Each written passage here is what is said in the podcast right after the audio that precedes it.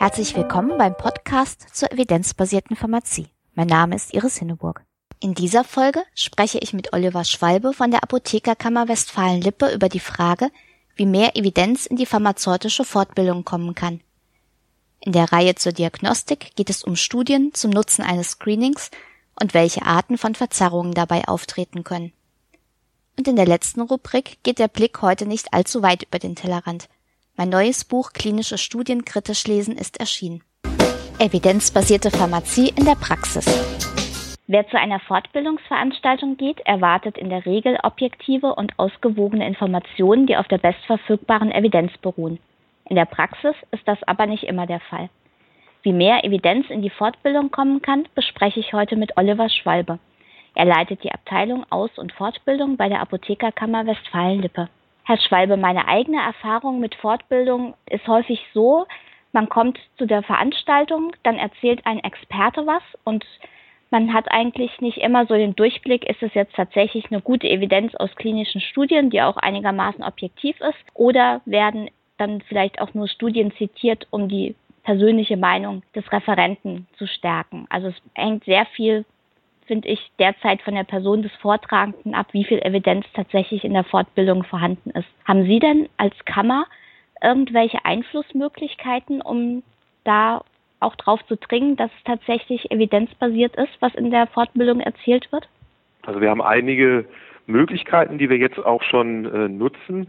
Was uns halt wichtig ist, dass wir halt firmenunabhängige Fortbildungen machen, die also auch kein Sponsoring oder sowas umfassen. Also dass schon mal so eine Art Grundvoraussetzung da ist, dass also neutral auf die ähm, auf die Daten, auf die Studien geschaut wird. Also die Fortbildungen sind dadurch halt auch, wie gesagt, nicht kostendeckend sozusagen, sondern werden finanziert von allen Kammermitgliedern und ja, zu einem gewissen Teil natürlich aus den Teilnahmegebühren. Das sehe ich erst mal, also erst schon mal als, als Voraussetzung an. Dann hatten Sie ja angesprochen, dass ähm, das sehr unterschiedlich ist in den Fortbildungen, also dass der eine Referent vielleicht ähm, sehr gut im Bereich evidenzbasierte Pharmazie aufgestellt ist und, und äh, die, ähm, die Quellen auf eine sehr valide Art und Weise benutzt und auch die Aussagen ableitet und der andere Referent da vielleicht ähm, wenn man objektiv drauf schauen würde, das noch nicht so gut macht. Ähm, da haben wir also bisher noch nicht so richtig ein, ein Mittel gefunden, also wie man da also die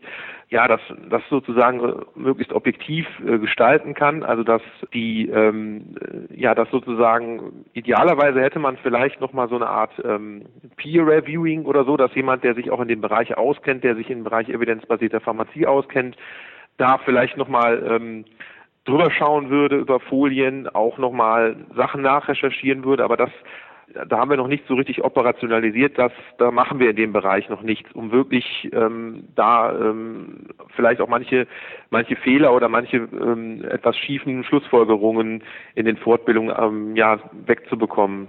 Jetzt haben Sie ja gesagt, ähm, Sie finden Firmenunabhängigkeit schon ein wichtiges Kriterium, aber jetzt ist es ja häufig auch so, dass nicht eine Firma selber eine Veranstaltung anbietet, sondern aber, aber der Referent eben Verbindungen zu bestimmten Firmen hat. Fragen mhm. Sie denn sowas wie Interessenkonflikte ab?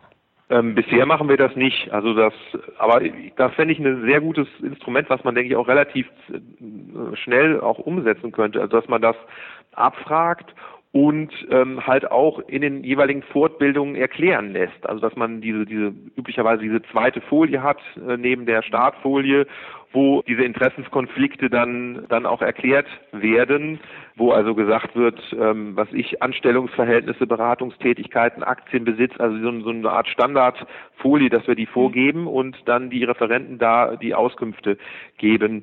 Ähm, nat natürlich prüfen wir das als Kammer im, im Vorfeld, dass wir ähm, also das ist eigentlich ein, das ist ein Ausschlusskriterium, dass wir also bisher keine Referenten hatten, die jetzt wirklich hauptberuflich ähm, für eine Firma gearbeitet haben, wo sie dann also auch noch einen Vortrag äh, über das jeweilige Produkt gehalten haben. Also das, das wollen wir nicht als Kammer, dass wir solche solche Vorträge dann selber anbieten. Aber es sind natürlich noch ähm, ja ähm, Verbindungen, die jetzt über eine hauptberufliche Tätigkeit hinausgehen, die ja dennoch auch interessant sein können. Das geht ja schon damit los, wenn ein Referent mal ja auch mal für eine andere Pharma äh, oder für eine Pharmafirma mal referiert hat, auch in der Vergangenheit, wäre das ja dennoch auch interessant für uns als Kammer zu wissen und äh, natürlich auch ähm, ja nicht unbedingt an ein Ausschlusskriterium, diesen Referenten gar nicht mehr zu nehmen. Aber es sollte natürlich für die Teilnehmer in den ähm, Fortbildungen ähm, ja transparent gemacht werden, die, die Interessenskonflikte und, und dann halt auch erklärt werden am Anfang eines Vortrages. Bei den Medizinern ist es ja schon lange ja. natürlich so, ne? Genau. Also das, ähm, das denke ich mal, das können wir relativ äh, zügig und zeitnah machen. Ähm, das ist doch eine schöne Sache, um schon mal ähm, diese ähm, Interessenkonflikte transparent zu haben. Ja. Prüfen Sie denn eigentlich auch sowas, wenn es Handouts für eine Veranstaltung gibt, dass Sie das vorab schon mal durchschauen? Das wäre ja vielleicht dann auch ein Hinweis darauf, dass es da eventuell zu Verzerrungen kommt dass ähm, das, wir bekommen ja die Skripte ähm, von den Referenten und, und stellen die ja den, den mhm. Kammermitgliedern auch auf dem ähm, Skriptenserver zur Verfügung. Also das, ähm, die schaue ich mir schon auch an, die, äh, die Skripte. Aber es ist natürlich jetzt nicht, äh, ich schaffe es leider nicht, dass ich also wirklich einzelne Fragestellungen irgendwie nachrecherchiere, die dort äh, vermittelt werden in der Fortbildung. Ich kann halt nur grob schauen, also wenn ich jetzt irgendwelche Dinge ähm, sehr stark in den Fokus gerückt sehe oder oder was sehr produktlastiges sehen würde, also wo wo ähm, viele Folien über ein Produkt gehen, würde ich da schon aufmerksam werden und mit dem mhm. Referenten Rücksprache halten, dass äh, dass ich das nicht sehr ausgewogen finde. Aber ich ähm, schaffe es halt nicht, ähm, jetzt konkrete Studienergebnisse zu zu recherchieren. Mhm. Das heißt, da bräuchte man dann wahrscheinlich in den Kammern auch noch mehr Personal, um das tatsächlich auch ein bisschen flächendeckender dann kontrollieren zu können. Genau, also also ich denke Ideen, ähm, also man müß, müsste als Strukturen aufbauen, um sowas sicherzustellen. Also ähm, eine Idee, die ich schon mal hatte, war, ähm, wenn man ja was was ja auch so ein bisschen in der Pipeline ist, dieses ähm, dieses Curriculum evidenzbasierte ähm, also evidenzbasierte Entscheidungsfindung vom deutschen Netzwerk evidenzbasierte Medizin. Also wenn man ähm, dieses interprofessionelle Curriculum jetzt, wenn wir das anbieten und ähm, dadurch halt ähm, einen ähm, Interessenkreis in evidenzbasierter Pharmazie fortbilden, dass wir darüber hinaus dann einen ähm, vielleicht als Folge ähm, einen Journal Club bilden, der sich also regelmäßig trifft und dem könnte man ja vielleicht auch ähm, gegen Aufwandsentschädigung solche Aufgaben übertragen, also dass mhm. äh, die ähm, in ihrem Journal Club nicht nur Literatur sichten und diskutieren, sondern vielleicht auch sich Fortbildungsveranstaltungen, äh, Materialien ansehen und darüber diskutieren, ähm, was dort für Schlussfolgerungen gezogen werden oder ob das ähm, aus Sicht dieser Teilnehmer in dem Journal Club richtig oder weniger richtig ist oder oder wo irgendwelche ähm, äh, ja, Klöpse drin sind, dass also Aussagen in die ganz falsche Richtung gehen. Haben Sie denn schon mal sowas wie Beschwerden von Teilnehmern gehabt, dass Referenten verzerrt berichtet haben? Das, ähm, wir, wir machen ja standardmäßig Evaluationen auch mhm. ähm, von unseren, von allen unseren Fortbildungen, also eine Online-Evaluation. Ähm, das bekommen wir schon in, an mancher Stelle und, und dann ist es auch so, dass ich dann äh, vermittle, also zwischen den Teilnehmern und dem Referenten und versuche da dann, ähm, das hat auch in dem einen oder anderen Fall dazu geführt, dass der Referent da auch nochmal was geändert hatte, weil, weil da halt irgendwelche Sachen ähm, ja, Skifahren. Das ist ja sozusagen auch ein, ein, Feedback, was wir dann bekommen im Anschluss von an Veranstaltungen und wo wir häufig auch nochmal äh, so ein bisschen ähm, auch das korrigieren können. Also wir bieten viele Veranstaltungen als Veranstaltungsreihen an und äh, wenn wir dann, was weiß ich, nach der ersten Veranstaltung zu einer Fortbildungsreihe dann solche Rückmeldungen bekommen, dann können wir da eigentlich noch äh, recht gut korrigierend auch eingreifen. Mhm. Und gibt es manchmal auch sowas wie Stichprobenkontrollen? ähm, bei Veranstaltungen, also dass sich dann Sie oder jemand von Ihren Kollegen einfach mal mit dazusetzt und sich anhört, ja. was da eigentlich erzählt wird? Das ist, ähm, das mache ich auf jeden Fall. Also dass, ähm, dass ich halt auch ähm, regelmäßig zu unseren eigenen Veranstaltungen hingehe und dort halt äh, sozusagen ähm, dem Referenten hinterher auch Feedback gebe, wie meine Eindrücke waren. Aber das äh, gebe ich Ihnen recht, ist vielleicht auch eine gute Möglichkeit, dass man da, wie Sie sagen, also diese Stichproben, also dass man da bestimmte ja, Fragestellungen vielleicht, dass ich aus diesen Fortbildungen mir bestimmte Frage, Fragestellungen im, ja, im Pico-Schema sozusagen ähm, äh, also extrahiere und da nochmal eine Nachrecherche mache, ob ich auf ähnliche äh, Ergebnisse und Schlussfolgerungen komme wie der Referent. Das ist eine gute Möglichkeit, wo man vielleicht äh, natürlich nicht flächendeckend irgendwie alles irgendwie nachrecherchiert, aber man die Möglichkeit hat, ähm, bestimmte Fragestellungen ähm, zu, zu hinterfragen. Mhm. Was ich ähm, als Fortbildungsteilnehmer ja immer besonders ärgerlich finde, ist, dass es ähm, ja auch die Möglichkeit gibt für Firmen, ihre mhm. Produktschulung, sage ich jetzt mal als böses Wort, ja. als Fortbildung jetzt besonders von der Bundesapothekerkammer auch zertifizieren zu lassen. Mhm. Was würde denn eigentlich verloren gehen, wenn man sagen würde, das wollen wir überhaupt gar nicht als Apotheker? Also wir wollen wirklich nur produktneutrale Fortbildung haben, für die es dann eben auch Fortbildungspunkte gibt? Also das wäre eine Möglichkeit, wo man da einen, einen Hebel hätte. Also in den, den Richtlinien des, zum Fortbildungszertifikat steht ja auch ähm, drinne, dass ähm, Fortbildung unabhängig von kommerziellen oder werbenden Interessen Dritter sein muss. Das ist, was in der Fortbildungsrichtlinie drin steht. Dann gibt es noch sogenannte Leitsätze zur apothekerlichen Fortbildung. Das sind ist wie so eine Art Kommentierung auch dieser Fortbildungsrichtlinie und ähm, liefert halt auch so ähm, ja so ein paar Hintergrundinformationen. Ähm, diese Leitsätze der apothekerlichen Fortbildung der Bundesapothekerkammer und da steht so ein bisschen ein ähm, ja ähm, schwieriger Satz drinne. Also ähm, Objektive Produktinformationen nach wissenschaftlichen Kriterien, zum Beispiel die pharmazeutische Industrie, sind zulässig. Sponsoring-Tätigkeit darf die Form und den Inhalt der Fortbildungsmaßnahmen äh, nicht beeinflussen. Ähm, aber das ist natürlich ja ein schwieriges Unterfangen, weil ähm, das natürlich manchmal nicht so auf den ersten Blick so ähm, ersichtlich ist, wie jetzt zum Beispiel ein Produkt dann vielleicht doch in ein gutes Licht gerückt ist. Also ich finde da diesen Satz eigentlich ganz gut, wer den ähm, wer den Geldfluss sozusagen ähm, ja ähm, kennt, der kann halt auch so ein bisschen ableiten, wer welche Interessen an bestimmten Punkten hat und ähm, vielleicht muss man da auf Bundesebene auch noch mal so ein bisschen ähm, sich klarer darüber unterhalten, wie man da ähm, vielleicht noch ähm, strengere Regeln formulieren kann. Naja, vor allen Dingen, ich finde es eben bedenklich, wenn Sie selber sagen, man kann eigentlich nicht alles minutiös nachrecherchieren und mhm. dann glaubt man ja im Wesentlichen den Herstellern, wenn die sagen, ja, ja, wir zeigen Ihnen hier die Folien, das ist ja alles neutral und wenn dann aber sozusagen in der Veranstaltung selber andere Sachen mhm. erzählt werden, bekommt es ja im Wesentlichen keiner mit. Mhm. Und sie, also wahrscheinlich haben Sie ja auch nicht die Möglichkeit als einzelne Kammer zu sagen, wenn uns jetzt jemand Fortbildungspunkte aus so einer Veranstaltung vorlegt, die von der Bundesapothekerkammer akkreditiert ist, können sie ja die Punkte nicht einfach nicht akzeptieren wahrscheinlich, ne? Mhm.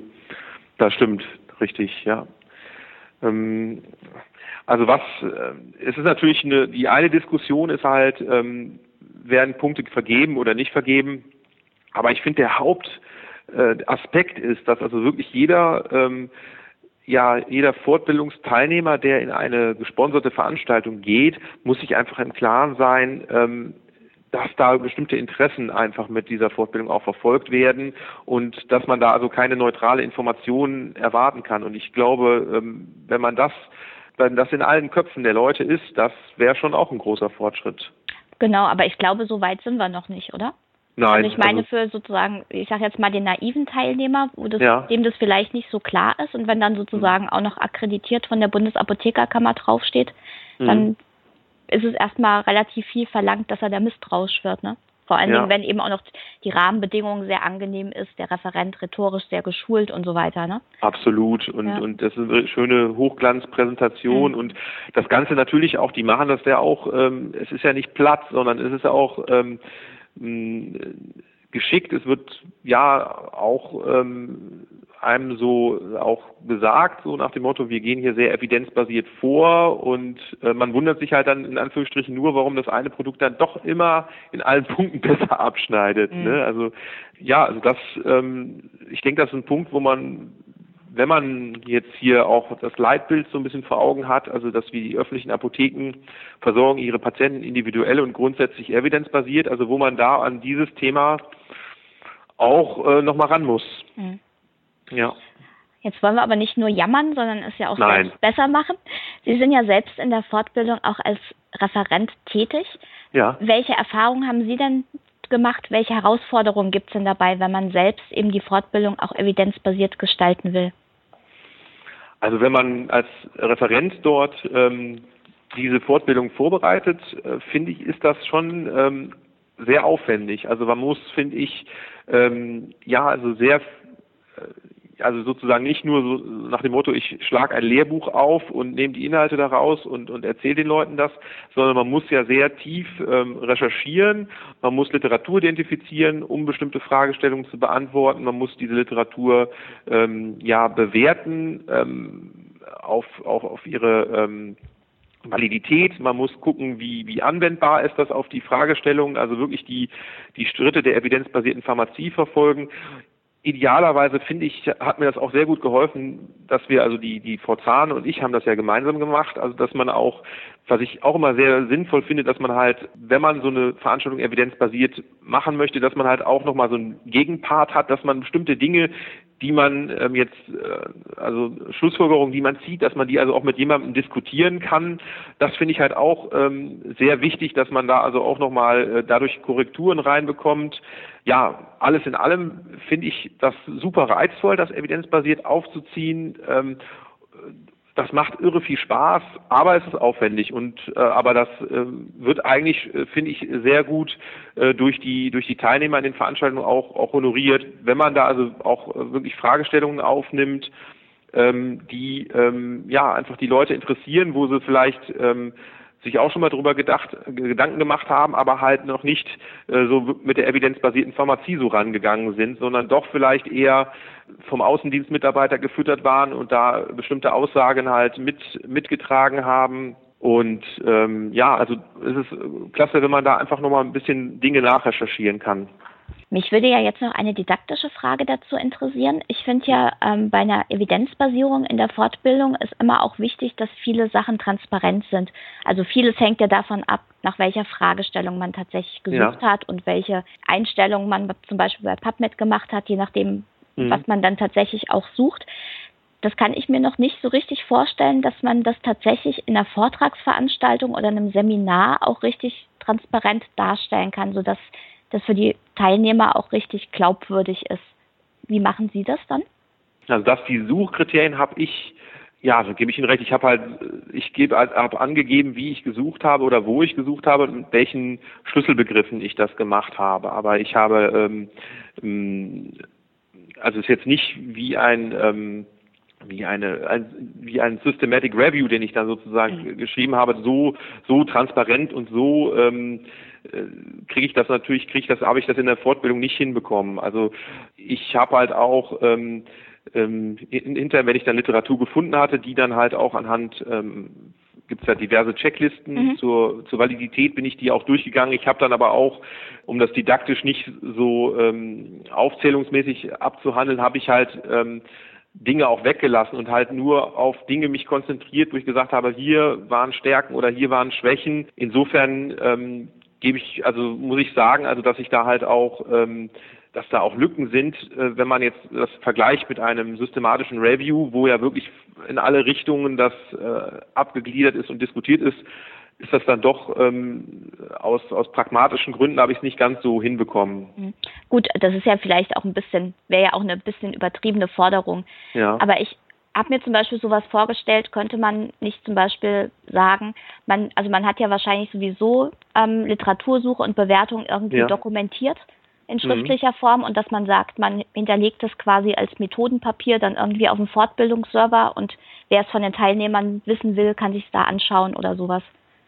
Also das wäre das wäre eine super Herangehensweise, finde ich klasse. Also dass ähm, dass man das sozusagen so ein bisschen ausgliedert, wie es wie es ja bei manchen Papern inzwischen auch ist, dass die mhm. halt irgendwelche ähm, ja Sachen gar nicht mehr in dem in der Publikation drin haben, sondern irgendwie als i ähm, äh, also als i Erweiterung sozusagen mhm. im Netz So könnte man es natürlich bei Fortbildung auch machen, dass man ähm, sagt, okay, ähm, wir haben ja schön, also wir haben evidenzbasiert gearbeitet und der, der Weg, wie ich die und die Informationen gefunden habe, könnt ihr halt einsehen, wenn ihr, wenn ihr wollt und schafft dadurch natürlich ein hohes Maß an Transparenz. Also das, das ist schon klasse, mhm. ja. Ja, dann bin ich mal gespannt, wie sich das in Westfalen-Lippe und bundesweit mit der Fortbildung weiterentwickelt. Vielen Dank ja. für das Gespräch. Dankeschön. Evidenzbasierte Pharmazie auf den Punkt.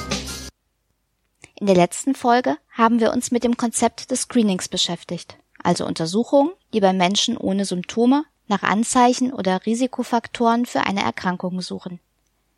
Wie lässt sich jetzt nachweisen, ob ein Screening nützt oder nicht? Das ist nicht so trivial, denn bei einer naiven Betrachtungsweise können sich eine Reihe von Verzerrungen, also Bias, einschleichen. Das ist etwa der Fall, wenn man einfach die Überlebenszeiten von gescreenten und nicht gescreenten Menschen vergleicht. Dabei kann der sogenannte Lead Time Bias auftreten, auf Deutsch etwa Verzerrung durch Vorverlegung der Diagnose. Was heißt das genau? Ohne Screening würde ein Mensch vermutlich erst zum Arzt gehen, wenn er entsprechende Symptome bemerkt.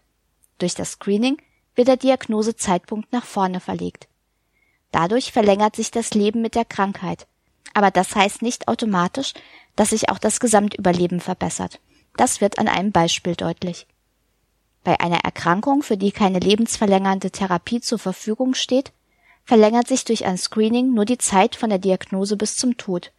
Aber der Tod tritt nicht zu einem späteren Zeitpunkt als ohne Screening ein. Deshalb ist es irreführend, die Überlebenszeiten ab Diagnosestellung zu vergleichen. Besser ist es deshalb, sich die altersspezifischen Sterberaten in der gescreenten und der nicht gescreenten Gruppe anzuschauen. Besonders beim Screening auf Krebserkrankungen spielt auch der Length Time Bias eine Rolle, also die Verzerrung durch die Zeitdauer der Erkrankung. Langsam wachsende Karzinome, die häufig eine bessere Prognose aufweisen, befinden sich länger im Körper und haben dadurch eine erhöhte Chance, durch ein Screening erfasst zu werden. Schnell wachsende Karzinome können dagegen auch zwischen zwei Screeningrunden symptomatisch werden. Deshalb werden sie auch als Intervallkarzinome bezeichnet. Wenn Patienten länger leben, bei denen das Karzinom im Screening und nicht unabhängig davon entdeckt wird, ist das also nicht unbedingt ein Nutzen des Screenings.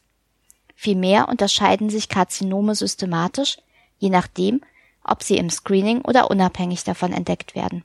Deshalb ist es wichtig, in Studien die Ergebnisse in der Screening-Gruppe mit denen einer nicht gescreenten Kontrollgruppe zu vergleichen. Außerdem müssen die Teilnehmer den Gruppen randomisiert zugeteilt werden. Allerdings gibt es dabei die Schwierigkeit, dass auch in der Screening-Gruppe nicht alle Teilnehmer auch tatsächlich zum Screening gehen. Schließlich ist das freiwillig. Man weiß, dass die Teilnehmer an Screening-Programmen häufig stärker auf ihre Gesundheit bedacht sind als Nicht-Teilnehmer. Das bezeichnet man auch als Healthy Screenee oder Self-Selection Bias. Außerdem neigen sie auch eher dazu, Empfehlungen zu Lebensstil und Therapie in höherem Maß zu befolgen – das ist der sogenannte Compliance Bias. Wertet man dann in der Studie nur diejenigen aus, die tatsächlich am Screening teilgenommen haben, wird das Ergebnis verzerrt. Deshalb müssen in der Screening und in der Kontrollgruppe jeweils alle Teilnehmer ausgewertet werden. Diese Überlegungen zeigen, um den Nutzen einer Früherkennungsuntersuchung tatsächlich auch messen zu können, sind Daten aus randomisierten kontrollierten Studien notwendig, die adäquat ausgewertet werden müssen. Für verlässliche Aussagen muss man auf eine solide Durchführung zur Vermeidung von Bias achten. Außerdem sind eine große Teilnehmerzahl und eine lange Nachbeobachtungszeit notwendig. Erschwert wird die Auswertung, wenn sich auch in der Kontrollgruppe einige der Teilnehmer auf eigene Faust einem Screening unterziehen. Das bezeichnet man dann auch als Kontamination. Bei der Gesamtbeurteilung eines Screenings sind aber nicht nur Daten zum Nutzen wichtig, denn die Untersuchungen können möglicherweise auch zu Schaden für die Teilnehmer führen. Mit diesem Aspekt beschäftigen wir uns in der nächsten Folge. Über den Tellerrand. Der Blick über den Tellerrand ist in dieser Folge Werbung in eigener Sache. Vor kurzem ist bei der Wissenschaftlichen Verlagsgesellschaft mein neues Buch Klinische Studien kritisch lesen erschienen. Es richtet sich an Offizienapotheker und erklärt, auf welche Aspekte man achten muss, wenn man beispielsweise in der Arzneimittelwerbung mit Studien, Übersichtsarbeiten oder Leitlinien konfrontiert wird. Außerdem gibt es Tipps für die Anwendung der Evidenz in der Praxis und zur Literatursuche. Das Buch enthält zusätzlich umfangreiche Checklisten und ein Vokabelverzeichnis für englischsprachige Fachbegriffe zur Methodik klinischer Studien. Wer noch mehr Details zu einzelnen Aspekten wissen will, auf der Online-Seite zum Buch finden Sie Links zu weiterführender Literatur. Und es gibt noch einen Bonus für alle Podcast-Hörer. Mich interessiert Ihre Meinung zu meinem Podcast und der evidenzbasierten Pharmazie im Allgemeinen. Unter allen, die mir bis zum 23. August 2015 um 24 Uhr eine E-Mail mit einer entsprechenden Rückmeldung schicken, verlose ich ein Exemplar meines Buches. Meine E-Mail-Adresse medizinjournalistin.gmx.net. Diese Adresse finden Sie auch in meinem Blog. Ich bin gespannt auf Ihr Feedback. Das war das Magazin zur evidenzbasierten Pharmazie im Juli. Ich hoffe, es war auch für Sie etwas dabei. In der nächsten Ausgabe beschäftigen wir uns unter anderem mit dem möglichen Schaden durch Screening. Bis dahin alles Gute und bleiben Sie schön kritisch. Sie hörten den Podcast Evidenzbasierte Pharmazie von Iris Hinneburg. Wenn Sie Fragen, Anmerkungen oder Kritik äußern möchten, freue ich mich über eine Nachricht an medizinjournalistin.gmx.net oder einen Kommentar auf meinem Blog unter www.medizinjournalistin.blogspot.de.